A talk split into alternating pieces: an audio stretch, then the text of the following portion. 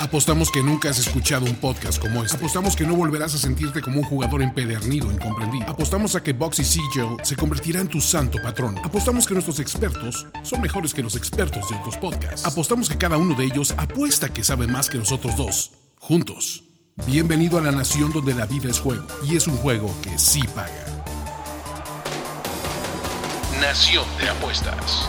Nación de apuestas.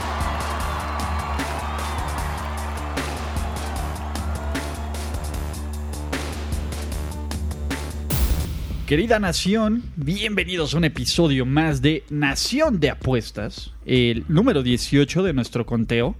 Y esta ocasión es diferente, porque en vez de aventarnos un gabinetazo espectacular de, ¿cómo se llama?, de, mañaneras, hemos decidido cambiar el formato. Sobre todo porque el secretario de Prensa y Relaciones Públicas, llámese Toño Sempere, pues es una persona que no es muy afecto a las mañaneras, ¿no? Ergo, esta ocasión vamos a grabar por la noche y vamos a darle tiempo de que descanse, ¿no? Con base en esto quiero presentarles al gabinete de lujo, el licenciado Ricardo de la Huerta. ¿Cómo estás, Rich? Ya de regreso por fin. Así es, aquí estamos de regreso. Un gusto estar con ustedes. Saludos a todos los que nos escuchan. Yo te escuchaba y me quedaba pensando, ¿qué tanto le importará a la nación este, a qué hora grabamos? ¿No? Porque como quiera, pues eh, hoy en día la ventaja de los podcasts es que ellos lo pueden Quiero mi escuchar podcast, nada más. a la hora que se les dé la gana. Entonces, quien le gusta escucharlo de día, lo escuchará de día. Quien le gusta escucharlo de noche, lo escucha de noche. Y pues nosotros casi vivimos en una burbuja atemporal. Sí, realmente, ¿qué tal, vocero? Ulises. ¿Qué tal? ¿Cómo Eh, estás, ¿qué man? tal, Ricardo? Realmente, yo creo que la ventaja es más bien para nosotros, porque nos, nos da chance de escoger eh, juegos mañaneros del día siguiente, sobre todo el- ahorita que hay béisbol. A lo mejor después no haya tanta bronca. Y eso también le ayuda al- al- a nuestros queridos este, ciudadanos a tomar los picks desde hoy mismo o desde mañana temprano para que apuesten en el béisbol mañanero, ¿no? Exactamente. Y este, bueno, el que ustedes escucharon es el secretario, ¿no? Más bien, más bien, el secretario de Finanzas y Ahora tesorero. ya soy el, el- oficialmente el, el tesorero. El tesorero de esta nación, Andrés Ornelas. ¿Y cómo nos fue la semana pasada, man? Pues a ti y a mí, Ulises, porque Ricardo se fue a un tour de, de relaciones públicas Exacto, al, al Abastur. a, a varios países. Yo, mira, de entrada Ricardo va arriba, entonces tiene números positivos, tiene 1.5 de boxes y yo tengo cuatro y medio antes de la semana pasada. Tuvimos, yo tuve una semana positiva y tú no tanto. Yo me fui menos uno. te, te- te atascaste con los empates. América, Monterrey, ganó el América y tú metiste empate. Pumas. Eh, Pumas, San Luis, metiste Empate y ganó el Pumas. Y, las chivas no defraudan. y las Chivas ahí sí le pegaste. Santos 3-0 le ganó a las Chivas y tú metiste Santos más 125. Entonces te vas un no, medio boxe abajo. Ok, no está mal. Y yo me fue bien, yo fue, me fue bastante bien. Metí eh, las bajas de Puma San Luis, que le di. Eh, entonces hay un boxy. Luego metí. eh, creo que ya fue todo lo que metí de, de fútbol mexicano. Nada más las bien. bajas de San Luis. Ok. Entonces ahí me voy uno arriba. Y luego metí a los Marlins en, la- en las, en el béisbol mañanero, le di. Y metí este a los Saints, a los, a los Athletics, perdón, que no le di. Entonces ahí nos quedamos neutros. Pero en la tarde también metí a los, a los Nationals que ganaron sin sudar 13-4. Entonces me voy más 2. Yo me voy a un total de 6.5 boxes. Nada mal. Nada mal. Ok, entonces, dado esto, ¿qué vamos a tener en el episodio de hoy? Fútbol y béisbol de grandes ligas, ¿cierto? Sí, ahora no hay tanta carnita, pero entonces nos podemos meter a, a- a analizar un poco más, ¿no? Entonces, ¿con qué quieren empezar? ¿Con, con fútbol y Liga MX o con béisbol? Como quieran. Mira, yo digo que arranquemos con el béisbol porque sabemos que son los juegos que, que arrancan antes, entonces vale la pena que, que tengamos más tiempo para meter esas apuestas. Me late. Me late. Miren, yo les diría de entrada, para mí esta es la última semana en la que es factible apostarle al 100% de los equipos de grandes ligas. ¿A qué me refiero? Después de los últimos ajustes al reglamento, los trades se acabaron o se acaban el 31 de julio. Antes todavía había oportunidad a través de waivers de hacerse de algún refuerzo durante el mes de agosto. Ahora en teoría ya no. Y aunque el mercado de transferencias, por así decirlo, de intercambios no ha estado tan movido, yo estoy seguro que en cualquier momento vamos a tener eh, muy claro qué equipos son compradores y qué equipos son vendedores. ¿No? ¿Qué es lo que pasa entonces? Los equipos que verdaderamente saben que ya renuncian a la pelea por un lugar en playoffs, pues más bien empiezan a hacerse de contratos muy caros, empiezan a ver qué jugadores jóvenes pueden, eh, los ponen a, a prueba, que se luzcan, a ver cómo responden, qué refuerzos pueden conseguir igual de picks o de jóvenes promesas de otros equipos. Y entonces me parece que empezamos, vamos a empezar a ver líneas ridículamente disparejas. Que los Marlins y los Orioles del mundo empiezan a tener líneas eh, en contra de menos 300, menos 400. Y que honestamente, a mí que, incluso a mí que me gusta jugar mucho underdogs, ya en esas épocas del año yo ya no, no los toco. O ya soy como muy cuidadoso a la hora de jugarlos, Andrés. No sé si tú has notado algo similar. Sí, también por el hecho de que ahorita lo que quieren hacer es presumir a sus jugadores justo para eso que dices, Ricardo. Ahorita a lo mejor toman a su mejor cerrador y lo usan frecuentemente, lo usan cada tercer, cuarto día. Toman a su cuarto, quinto abridor y lo usan siete, ocho innings cuando normalmente lo usarían cinco, seis, porque quieren, sa- saben que es un jugador talentoso y quieren presumirlo, entre comillas, en, en inglés usan la palabra showcase, para que Muñequitos de aparador. Exactamente, para que vean sus talentos y, y hagan un buen trade para todavía más prospectos. O, o podría ser hasta un veterano, ¿no? Hasta Que- un veterano. un veterano, ya lo sacan más innings, lo, lo meten. Normalmente, Ricardo, tú ya lo sabes, los, los pitchers abridores no los dejan más de 100 picheos, 102, 105. Pero ahorita, ahorita está de moda bajarle, entonces están en los 90, por ahí. A estos sí les dejan pichar, a lo mejor hasta 110. Yo incluso hasta les diría que a partir de este momento pongan muchísima atención a las alineaciones antes de hacer sus apuestas, porque o y o que jueguen ahora sí sin importar lo que ocurra con eh, pitchers anunciados, ¿no? Listed pitchers, pitchers eh, como lo encontramos también como en, en las casinos, ¿no? Pues, Action. Action, ¿no? Porque Ah, es, es importante eso. El action es el pitcher que sea. el pitcher que sea. A mí no me gusta jugar action. Si de por sí no recomiendo nunca jugar action, ahora menos. Porque aquellos jugadores con potencial de canje, una hora antes del partido, pueden decirle, ¿sabes qué? Te tocaba a ti lanzar hoy, pero mejor vete a, empacar tus maletas porque te vas a Filadelfia, a Nueva York, a Boston, a Los Ángeles, a donde se les ocurra. Hay ciertas situaciones en que se vale, ¿eh? Cuando, por ejemplo, cuando de an- desde antes de. O sea, nunca han anunciado un pitcher abridor. Yo vi el otro día, por ejemplo, voy a poner este ejemplo. Era Houston contra un equipo X. Entonces vi valor en la línea, hablando de valor, porque la línea era menos 110. Y, y yo confiaba en que cualquier pitcher abridor que sacara Houston. Houston, como estaba jugando, muy enrachado, le iba a ganar a. No me acuerdo qué equipo era, pero era un equipo de los, de los flojos. Eh, Creo que eran los White Sox o. No me acuerdo qué equipo, pero uno de los más flojos. Entonces me salió bien. Pero por, por eso, es muy raro. Como dice Ricardo, mejor, mejor no meterse en eso.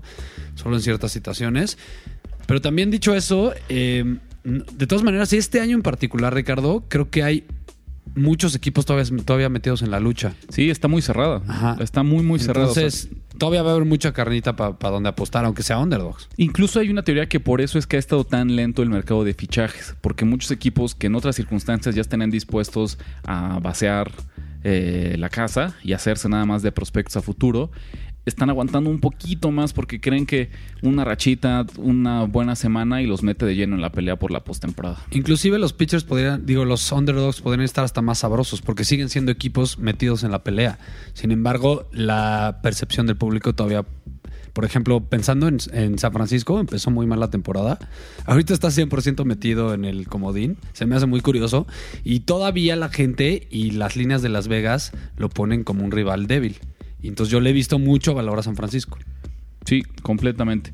Pero bueno, mira, después de este breve como contexto Breviario. de, de- de cómo pinta el fin de julio en grandes ligas, ¿qué te gusta para el día de mañana, jueves 25 de julio? A ver, Ricardo, eh, a mí me gusta de entrada los Cardinals que están un poco enrachados. Justo es un, es un juego mañanero. La verdad es que a mí me gusta mucho jugar los mañaneros porque uno como buen Godínez lo puede poner ahí en su celular en la oficina. Además, mira, tiene mucho sentido. Si, si estamos haciendo este esfuerzo por grabar antes, pues ni modo que no les diéramos pick desde los partidos de la mañana, ¿no crees? Exactamente. Entonces, picha del lado de... em, Del lado de, De los Cardinals. Cardinals, que visitan a los Pirates. Picha Nicholas, Miles Nicholas. Y picha Joe Musgrove. Aquí algo que me llamó mucho la atención es que Joe Musgrove ha pichado pésimamente mal contra los Cardinals. Digo, nada más es un partido. Realmente creo que son dos. Eh, este año tiene una era de 14.09 en 7 innings. Pero lo que más me llamó la atención es 12 carreras. eh, 12 cas- carreras este, permitidas. Y eh, Sí, no ha salido, no ha salido ni de la quinta entrada en ninguna de sus dos apariciones contra los Cardinals. Eh, le tienen la medida, ¿no? Tú sientes que por ahí le, le ves, ves este valor en, en ir en contra. Sí, yo voy en contra porque además Michaelas creo que empezó un poco flojo también la temporada, pero ha retomado el ritmo. Es un pitcher bastante interesante. Es un pitcher más de contacto, no tanto ponchador. Pero, sin embargo, eh, los pitchers luego de contacto juegan mucho por rachas. Entonces, yo creo que ahorita Michaelas está en una muy buena racha. Este, estoy ahorita sacando sus números. Pero eh, mira, ahí al revés, contra Pittsburgh, 21 innings, 2.14 2.14 de era, solo 5 carreras permitidas. Se me hace muy interesante eh, pa- como para aprovechar el valor. Creo que tenía mucho tiempo y en serio estoy pensando en al menos unas cuatro o seis semanas en que no me animaba a llevarte la contra, querido Andrés, pero eh, después de, del- de mi receso, de mi ausencia la semana pasada, me recargué Recargaste las pilas. vengo con, Hate. con mucho valor. No, la verdad es a que veces se les olvida que yo soy el campeón No, indiscutible dos años consecutivos desde apuesta ganadora y también en este podcast. Y ojo que por eso digo que no es algo. Este año en particular puedo contar con una mano las veces que, te he llevado la contraria, pero a mí me gusta mucho Joe Musgrove. Y la verdad es que es exactamente por las mismas razones que tú, que tú mencionas. Este año es cierto que, que los Cardinals le han tenido la, la medida, pero también pues es el mejor pitcher que tiene Pirates, así de sencillo en lo que, en lo que va del año. Y yo siento que este en las grandes ligas de hoy en día uh, habrá algunas excepciones, pero no es sostenible mantenerte a un altísimo nivel siendo un pitcher de contacto.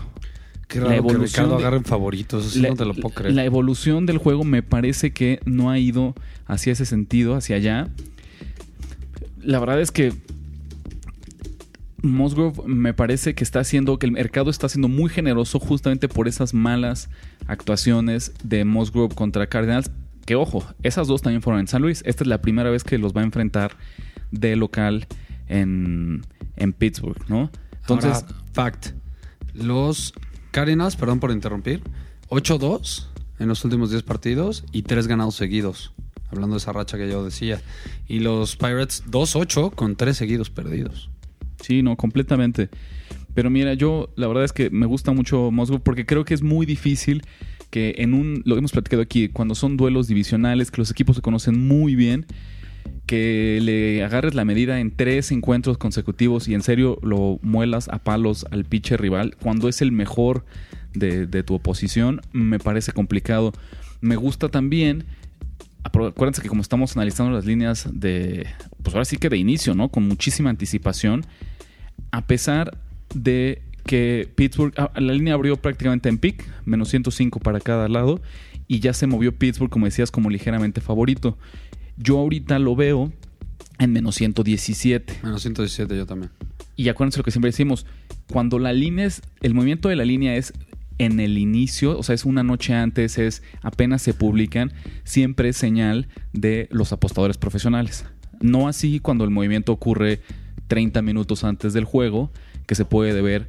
A menos que haya algún cambio o algo así. Claro, claro, pero me refiero que por lo general es quien mueve la línea al inicio de, de su vida son los profesionales. Quien la suele mover cuando está a punto de iniciar el partido es el volumen de apuestas del público. ¿Estamos de acuerdo? Al menos como teoría de, de- de cómo operan este, los momios en Las Vegas. Sí. Entonces, el hecho de que de inmediato Pittsburgh se haya despegado como ligero favorito me hace confirmar que los pros están de este lado y pues la verdad me gusta sumarme a ellos. Aquí yo no voy a descubrir el hilo negro.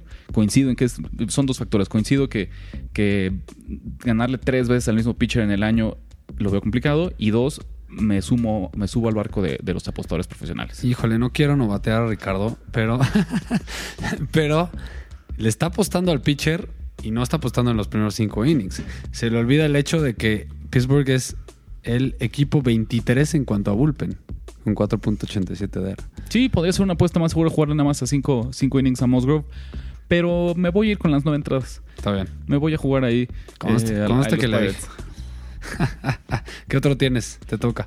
Me toca, a mí, fíjate, checando aquí la línea, les platicábamos hace rato de cómo ya empezamos a ver líneas muy abultadas. Una de ellas, la de Nationals recibiendo a Rockies, Sí, Scherzer de regreso. menos 310. ¿no? Recuerden que acaba de regresar de lesión. Son, son, ¿No crees que son de esos juegos que en realidad ni aunque te... Pues ahora sí que ni aunque te obliguen podrías apostar, ¿no? Claramente No. eh, los No, Nationals menos si regresando de lesión Scherzer. O sea, menos. Sí, completamente. Fíjate que yo me voy a quedar con las altas de Minnesota y White Sox. Ese es otro, otro duelo que me gusta mucho. Berrios y Yolito. Siento que justo por, por el nombre de Yolito que ha tenido una gran campaña, en automático pensamos que es un juego de bajas, pero son dos equipos que después del juego del All-Star Game, después del break, han tenido actuaciones de muchas carreras. En particular, Minnesota viene de un- una semana de enfrentamientos contra los Yankees que casi casi promediaba 10 carreras por encuentro. Me parece que por ahí ellos van a cerrar fuerte también, equipos muy jonroneros. Y para lo que es las grandes ligas de hoy en día, pues un total de 8.5, la verdad es que no asusta a nadie. No es mala idea, sobre todo pensando que Berríos es mucho mejor pitcher y mucho más eficiente de local que de visitante. Creo que tiene como una diferencia de 1.5 de era este, entre local y visita.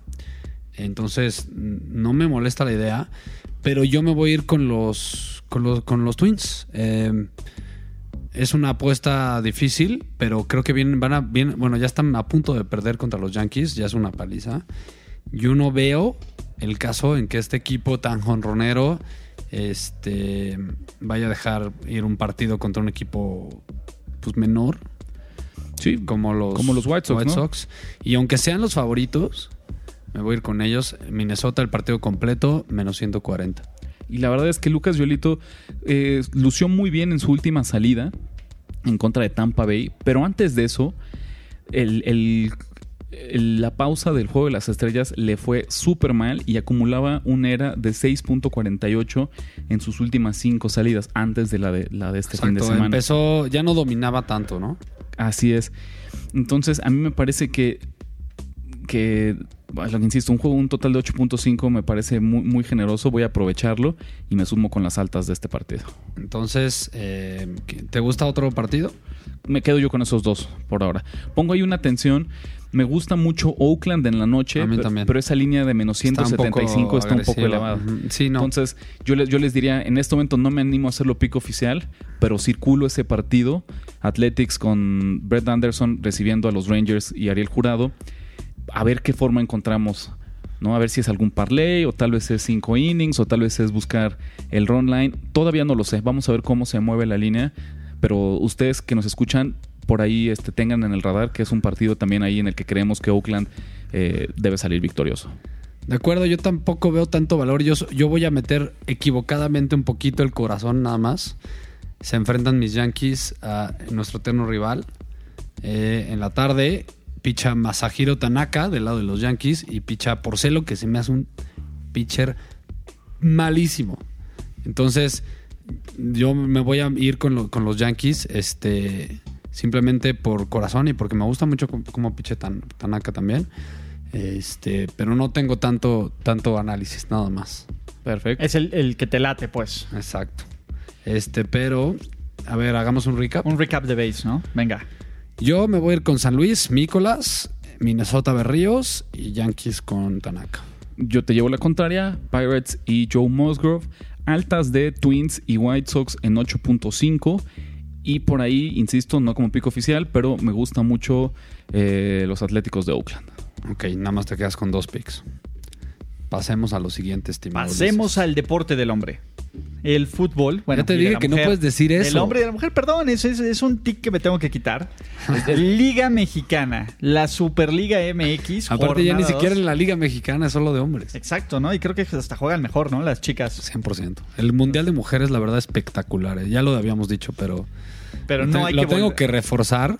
¿Qué nivel de fútbol? O sea, yo lo- muy divertido estuve viendo el Mundial de Mujeres. Venga, entonces es momento de hablar de la poderosísima Liga MX, en donde me voy a recuperar. No sé ustedes si tengan picks o no, pero bueno, empiezo con el partido de Tigres, la visita de las Tigres a las Chivas. Eh, eh, sorprendentemente todavía Tigres está en más 110, ¿no? Las Chivas son un desastre. Y los Tigres son el mejor equipo. Dudo que, este, ¿cómo se llama? Dudo que haya algo que pueda revertir esta tendencia. Aparte, las Chivas creo que tuvieron una semana brutalmente mala, ¿no? Perdieron sus amistosos internacionales, les pasaron por encima en la Liga MX y pues ahora sí que ya, es uno de estos equipos que debería de empezar a tensarse por el descenso. Dicho esto, eh, yo creo que los Tigres están en racha para repetir, hoy son uno de los mejores equipos del torneo y no deberían de tener problemas en ganarle a, a las Chivas en Guadalajara, ¿no? Sobre todo, digo, si hay alguien que se sabe todo, todo el fútbol mexicano, todos los estadios, toda la forma de hacerlo es el Tuca y, y este es un partido que, que Tigres va a jugar con la desesperación de las Chivas y va a ganar. Es mi primer pick con más 110. Miren, yo antes que nada les diría, como en cualquier eh, liga del mundo, esta semana es clave ser pacientes por el famosísimo eh, overreaction, la sobrereacción Sí, a los es que resultados justo iba a decir eso. de la semana 1. No quiero decirte lo dije Ulises, porque no, porque sí me, o sea, sí creo que va a ganar Tigres, pero se me hace engañoso ese, ese, ese partido engañoso. No sé de qué tú qué opinas, Ricardo. Sí, porque uno pensaría, es demasiado bueno para ser verdad, ¿no crees? Exactam- Exactamente. Agar- agarrar a 100, la línea de 100 me suena muy barata. a Tigres en, Por en- el en mo- visitante. en momio, aunque sea visitante, pero agarrar a Tigres en momio positivo frente a las. Chivas que no Hay ganan. algo ahí que no me cuadra. Entiendo la lógica de Ulises y, y claramente todo parecería indicar que los Tigres serían un... pues, es, el, es el referente de los últimos años, sobre todo en poder ofensivo. Por ahí tal vez yo exploraría más eh, el tema de las bajas, sabiendo que el Tuca siempre va a tener un estilo muy ordenado Exacto, de juego. Yo también. Y que las Chivas, pues en esta idea de tener que dividir su, su roster, su plantilla entre quienes jugaron los amistosos, quienes se quedaron por acá, jugadores que estén cansados, eh, por ahí tal vez no estén al 100%, pero la realidad es que las casas de apuesta saben esto y las bajas están algo castigadas. Las de menos 2.5, menos 163, un poquito más caras de lo que a mí me gusta jugar eh, mis momios. Por ahí le veo que, que- que es mi pronóstico, pero ya no sé qué tanto valor le encuentro. Ya se la saben los casinos que las bajas en el fútbol mexicano son money, ¿no? Y mira, y es, es interesante porque después de una primera jornada en la que hubo muchos goles, al menos para los Sí. promedios de la Liga Mexicana, yo les diría Podría haber justo una reacción Sí. hacia las bajas. hacia las bajas. No descarto que, que eso ocurra. No me gustan a mí las de las Chivas, pero fíjate que uh, mi primer pick del día, y sí pensando en este tema de, de, de sobrereacción, es el, en el Pumas Necaxa. Se juega en CU el domingo en la mañana. También me gustan las bajas. Nomás que aquí están un poquito más, más generosas, menos 120. Ah, 123. ¿no? Igual las de 2.5. Yo pronostico un juego de, de, de muy pocos goles. La realidad es que el Necaxa, mm, no, no sé quién va a meter goles en este Necaxa de hoy en día. Desde, desde el año del torneo pasado. Desde el cambio, ¿no? Que Siempre hicieron se con las- de sus estrellas, Fue- mi querido no. Necaxa. Y la verdad, le ha salido muy bien al Necaxa porque de tres años para acá, más o menos, eh, logran hacer contrataciones muy baratas en el extranjero y después duplican, triplican su inversión. El último caso, pues lo que decíamos de Brian Fernández, que se fue a la MLS O push. a finales. Push fue otro exactamente, ¿no? Y entonces ellos le apostaron este torneo a repetir esta fórmula. Parece que en Chile han encontrado muy buen material. Entonces, eh, dos de sus tres refuerzos en la delantera son jugadores chilenos. Pero yo tengo la impresión que no van a poder repetir eh, la magia. No, no, no lucieron nada bien estos jugadores contra el Cruz Azul. Y al contrario, pareciera un buen resultado sacarle un empate a uno de los equipos que, que pues al menos van a ser favoritos para competir. Pero a mí no me gusta nada el Caxa. Creo que batallar, va, a batallar muchísimo. Y del otro lado, los Pumas, que si bien es cierto que ganaron su primer encuentro, pero lo que decíamos, pues a quién le ganaron. Bien importante analizar esto. 2-0 al Atlético San Luis, que también, ¿no? recién ascendido, no, no, no, no representa un verdadero reto. Así que yo pronostico un partido de muy pocos goles. Yo creo que el Necaxa va, va a tomar unas semanas en encontrar ritmo ofensivo. Pumas tampoco es un equipo que me parece que sea una máquina de anotar goles. Así que me quedo yo con las bajas de menos 2.5. Perfecto, Ricardo. Sí, la verdad me gusta tu, eh, tu lógica. Es como un modelo este de Necaxa parecido al que hizo el Atlas, ¿no? En algún momento. Eh, tomar mercados más chicos, conseguir juegos talentosos no tan conocidos. Este, y sacarles provecho y luego venderlos al, triple, al cuádruple. Este, yo, a mí me gusta mucho el partido en Monterrey contra San Luis, hablando del San Luis recién ascendido. También me suena rara la línea, pero de todas maneras me cuesta trabajo imaginarme el escenario en que San Luis le gane al Monterrey, aunque estén en San Luis. Monterrey también es un equipo bien armado, es un equipo bueno, con buenos jugadores. Eh, le voy a meter ahí un boxy a la línea de más 114. Y este, yo me voy a ir con mis bajas de siempre. Nada más todavía. eh, mira, creo que por primera vez voy a meter unas altas, pero también unas bajas. Voy a meter las altas del Club León contra el América. Creo que es un partido interesante. A lo mejor es nada más con propósito de entretenimiento que le voy a meter esas altas, porque yo creo que va a ser un partido de muchos goles. Eh, 2.5 hasta está castigada en las altas con menos 123 dándome un poco la razón. Pero yo creo que al menos un 3-2, un 3-1 por ahí. No sé de favor de quién, no me importa. Pero le voy a meter un box y esas altas. Y como bajas, este. La verdad es que hay, hay muchas de, de dónde escoger. Este, pero yo creo que me voy a quedar con, con el partido que escogiste tú, Ulises, y que tú también comentaste. Tigres contra Chivas. Sí, me gustó mucho esa- ese raciocinio de, de- de siempre el Tuca y, y su defensiva. Eh, me voy a ir con las bajas de, de 2, 2 y medio. Ok, como complemento de las altas que diste de este, ¿cómo se llama? De León contra América, yo también tengo pick y va a ser empate. Me gusta el empate y también veo un juego entretenido, espectacular, pero de empate, ¿no? Y el empate está pagando más 250. Y ahora sí, Rich, ¿tú querías agregar algo más? Me sumo yo con Andrés. Voy a hacer también ahí. eh, voy a caer en la trampa si así quieren verlo. Pero el hecho de que el Monterrey venga de una derrota, me parece que. eh, la primera semana me puede ser engañosa. Yo creo que jugadores como Rodolfo Pizarro no em- iniciaron, no, no arrancaron como titulares para darle descanso después de la actividad que tuvo en el verano eh, durante la Copa Oro. Pero me parece que ya con él es un equipo completamente distinto. Y que en realidad, pues es una. El hecho que te metan cuatro goles, teniendo además, digamos, un portero tan competente como es este Marcelo Barovero, no es algo que se va a repetir. No pronostico que, que la defensiva de Monterrey vuelva a sufrir, ¿no? Cuando al contrario pareciera que, que su línea es, es bastante sólida. Ex rayo, ex ¿no? rayo el Eh, barovero. eh, por supuesto.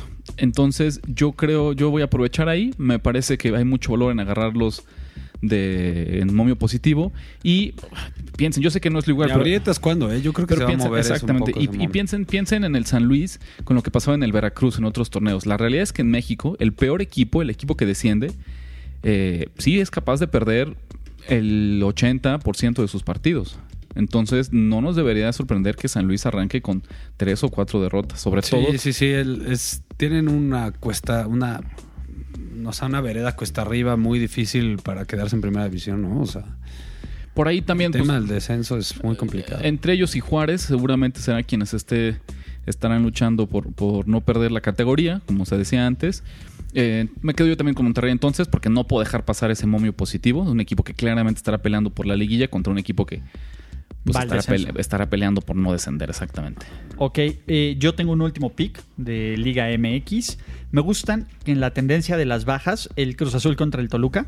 Eh, creo También que- las vi, ¿eh? También me llamaron. Exacto, está en menos 2.5 con menos 125. Creo que ambos van a salir a, a defenderse, ¿no? No mostrarán mucho en, las, en la jornada 1 y, y son de estos equipos...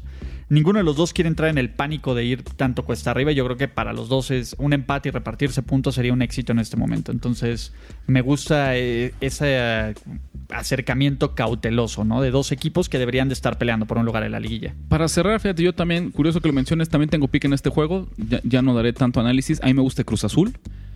Creo que eh, fue normal. El primer partido no se vio muy eficiente, no se vio aceitada la máquina. Valga la redundancia. Lemequini. Eh, Pun intended.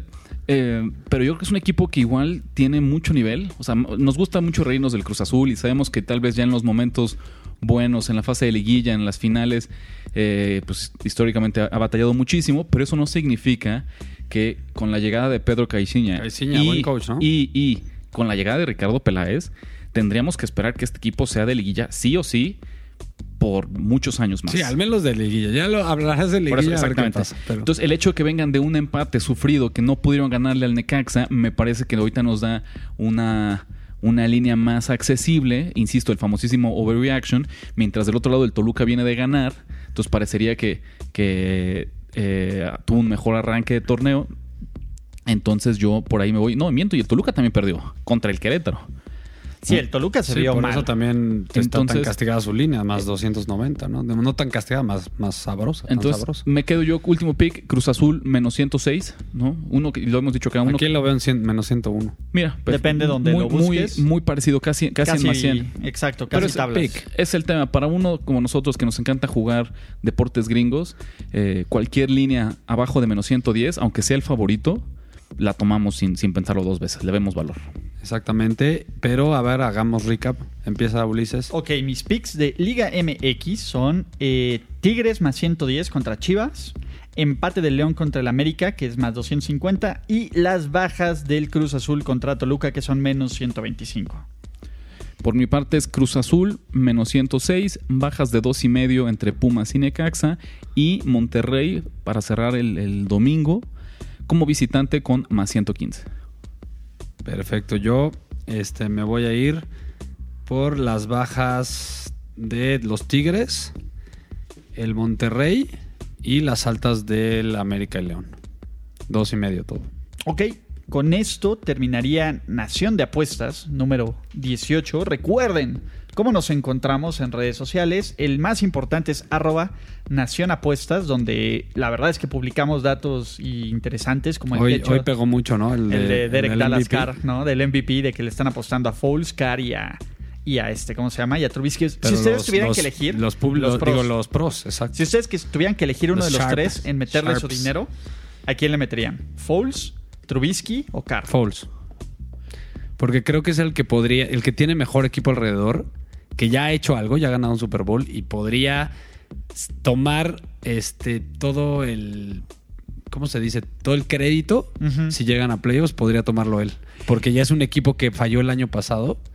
Este ¿Sabe? Es que el problema del MVP es que es un premio estadístico. Y, y yo creo que si los Jaguars llegan a playoffs, va a ser porque va a ser un equipo que va a jugar muy bien, todo incluyendo la defensiva. Entonces, a lo mejor la es un premio va a ser. estadístico, pero no siempre. También es mucho de percepción de Sí. qué hizo el coreback para hacer que el equipo llegara a Sí, playoffs. pero mira, ve, por ejemplo, digo, Mahomes es un caso espectacular, ¿no? Pero antes de Mahomes, No, bueno, pero ¿quién iba a negar que se lo merecía más? ajá, Mahomes? antes de Mahomes fue Brady, ¿no? Y porque Carson Wentz se lesionó que estaba teniendo un muy buen año. Entonces, ¿a quién veo teniendo una un, eh, un incremento brutal de sus estadísticas?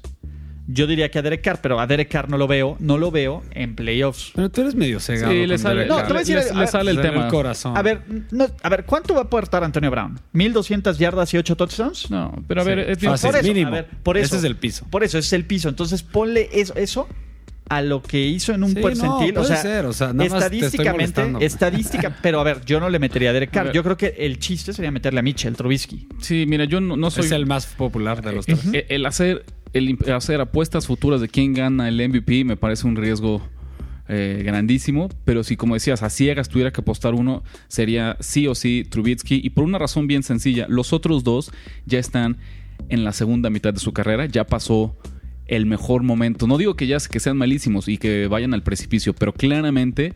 eh, ya están en, en la segunda mitad de su carrera. Ya están en, en- en una decadencia, en un, descendiendo, aunque sea poco a poco de forma gradual.